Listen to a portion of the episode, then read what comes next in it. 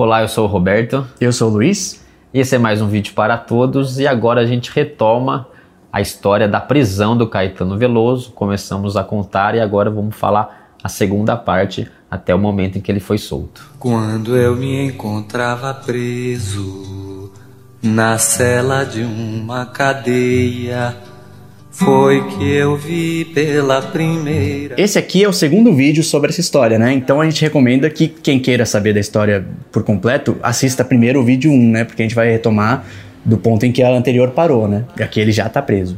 Sim, o, o Caetano estava preso no quartel da polícia do Exército e teve um dia lá que ele, ele foi submetido a um interrogatório meio que extraoficial de um militar que acho que não tinha o que fazer, queria dar uma de chefe e levou ele para a sala e começou a fazer uma série de perguntas e falou assim pro Caetano: Você por acaso conhece aquela corja do Roda Viva?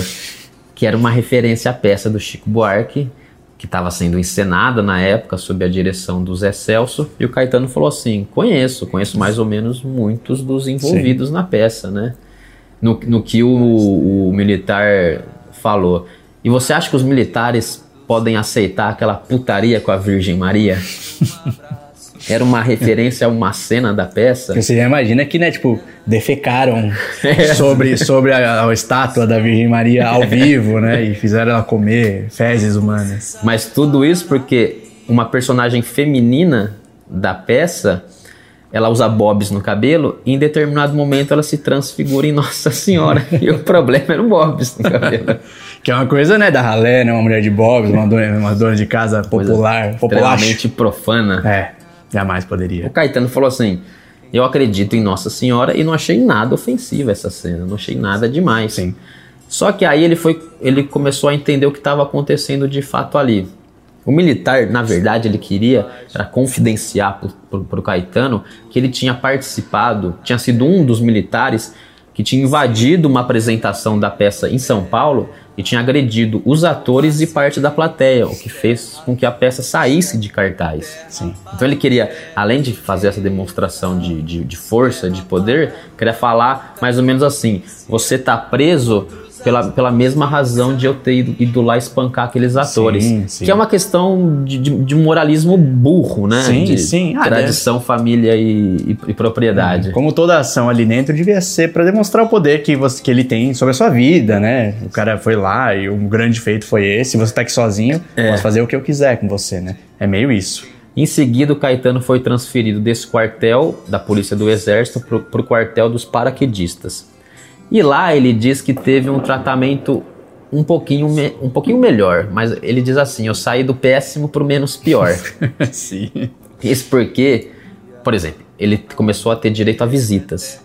Então ele recebia ah. a visita da Dedé, Sim. a companheira dele na época. E enfim ela soube então que ele estava vivo, né? Sim, a Dedé inclusive que aparece bastante no primeiro, na primeira parte desse vídeo. Sim. E a Dedé aproveitava para levar recado de amigo, livro, revista. E muitas dessas revistas tinham fotos de mulheres seminuas. E o Caetano diz que ele sonhava todas as noites com aquelas mulheres. Ele fala assim: Eu nunca amei as mulheres tanto como eu amei naquela época. Sim. E outra, e outra revista que a Dedé levou uma vez foi uma revista Manchete, que tinha as primeiras fotos da, do, do, do, do, planeta Terra tiradas de fora. Anos né? 60, né? Anos 60. A gente está em 69. E o Caetano, esse episódio depois foi, foi rememorado pelo Caetano numa canção muito bonita dele, que se chama A Terra, que ele, que ele fez já nos anos 70, em que ele fala, ele fala assim: Quando eu me encontrava preso na cela de uma cadeia, eu vi pela primeira vez as tais fotografias, as tais fotografias onde apareces, onde apareces inteira, porém não estavas nua, mas sim coberta de nuvens terra.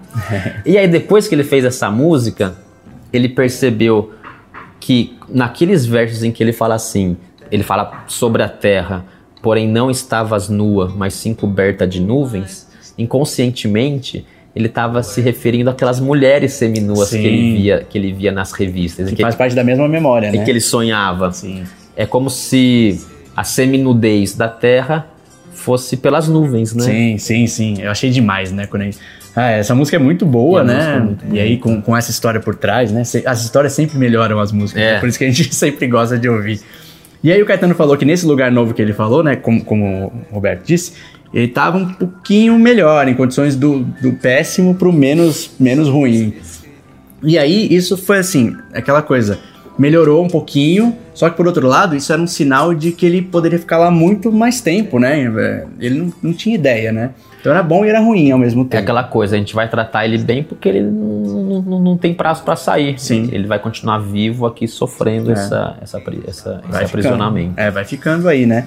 E aí o tempo foi passando, né? Isso já fazia, sei lá, quase dois meses que ele tava ali, aquela coisa de sem saber nem por que tá ali ainda, ou se vai sair.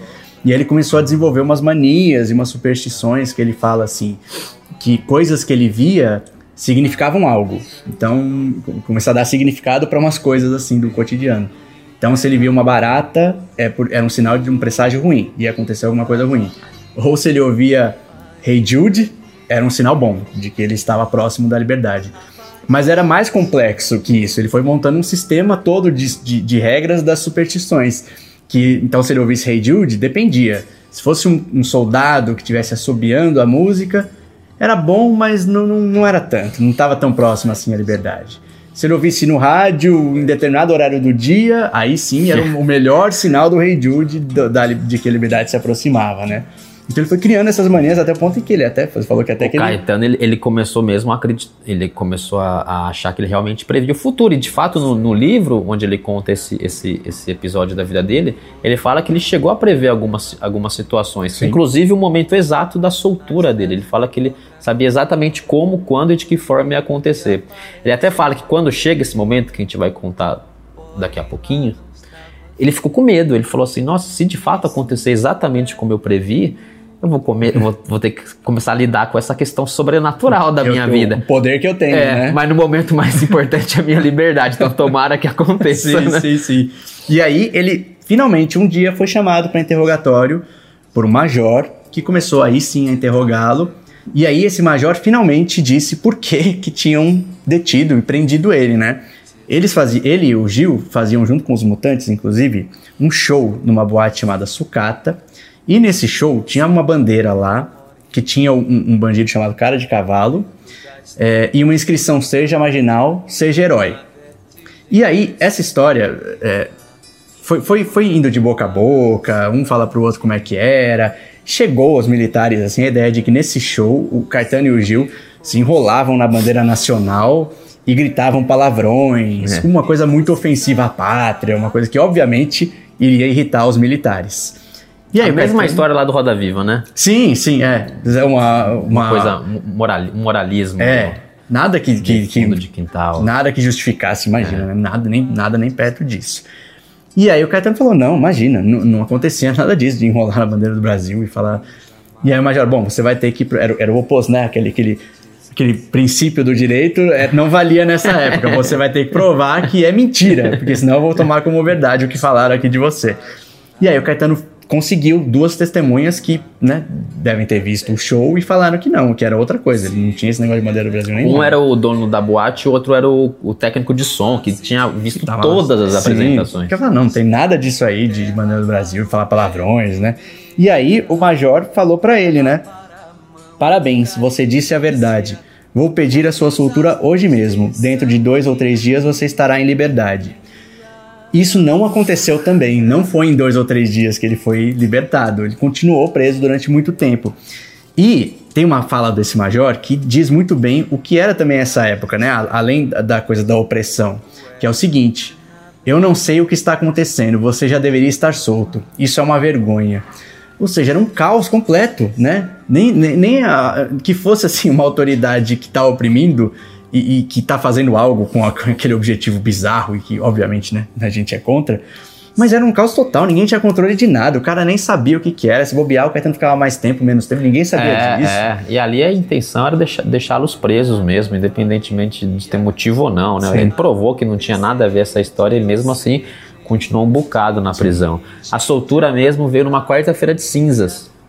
Ou seja, foi em dezembro, lá antes da virada do ano que ele foi preso. É, Até o carnaval é, ele foram tava uns bons dois meses de prisão. E numa quarta-feira de cinzas, inclusive, em que Salvador devia, devia não, tava numa grande festa e todo mundo, um dos grandes sucessos daquele carnaval era atrás do trio elétrico do próprio Caetano. E um dia ele tava lá, exatamente como ele disse que previu, ele tava comendo, chegaram os, chegaram os militares e falaram assim: se arruma que você vai ser solto. Pegaram ele e o Gil, colocaram num avião da Força Aérea e mandaram, despacharam para Salvador, onde de fato eles foram colocados em liberdade. Saíram e foram para casa do Caetano. O Gil foi junto. E chegando na casa do Caetano, ele foi recebido pela, por, por uma das irmãs dele.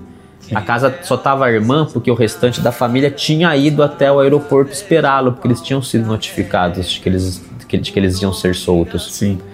E diz que o Caetano, quando ele chegou na casa, ele, ele se sentiu completamente perdido, assim, ele, ele não reconhecia, ele ao mesmo tempo reconhecia e não reconhecia aquelas fotos, aquela casa, aquele ambiente, aquelas pessoas, que ele corria de um lado, de um lado para o outro, porque ele entrou numa crise em que ele falou assim, eu não vou conseguir me libertar da prisão onde eu passei os últimos dois meses da minha vida Você vai me acompanhar, né? isso vai permanecer em mim, não, não consigo me livrar disso. E essa história tem um desfecho que vale a pena ouvir nas palavras do Caetano, que ele fala assim: Foi então que ouvi as vozes e os passos na escada e vi surgirem em minha frente meu pai e minha mãe.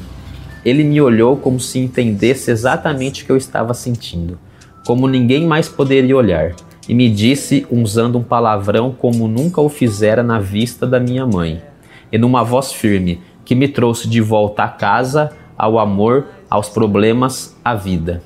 Ele disse assim: Não me diga que você deixou esses filhos da puta lhe deixarem nervoso. é aquela frase que vale 10 anos de terapia, né? Pô. Você tá ali, ah, meu Deus, meu Deus, meu Deus, eu quero. Filha da puta, aqueles filha da puta lá não vão te, te fazer isso, não. Muito bom. E aí, enfim, né? Felizmente ele recuperou a sanidade, porque a gente não consegue imaginar, né, como é uma experiência dessas, mas como a gente sabe, muita gente fica bem traumatizado e às vezes pode acabar com a carreira de uma pessoa, né? E agora sim, vamos celebrar como foi celebrar em Salvador, né? No outro celebrou, a gente celebrou com vinho, lembrando aquele ano novo que o Ah, é? Do velho comunista? Sim. E agora vamos celebrar com uma cerveja novamente. Veja aqui. Teresópolis. Teresópolis Ela é uma o quê? Tripel. Tripel.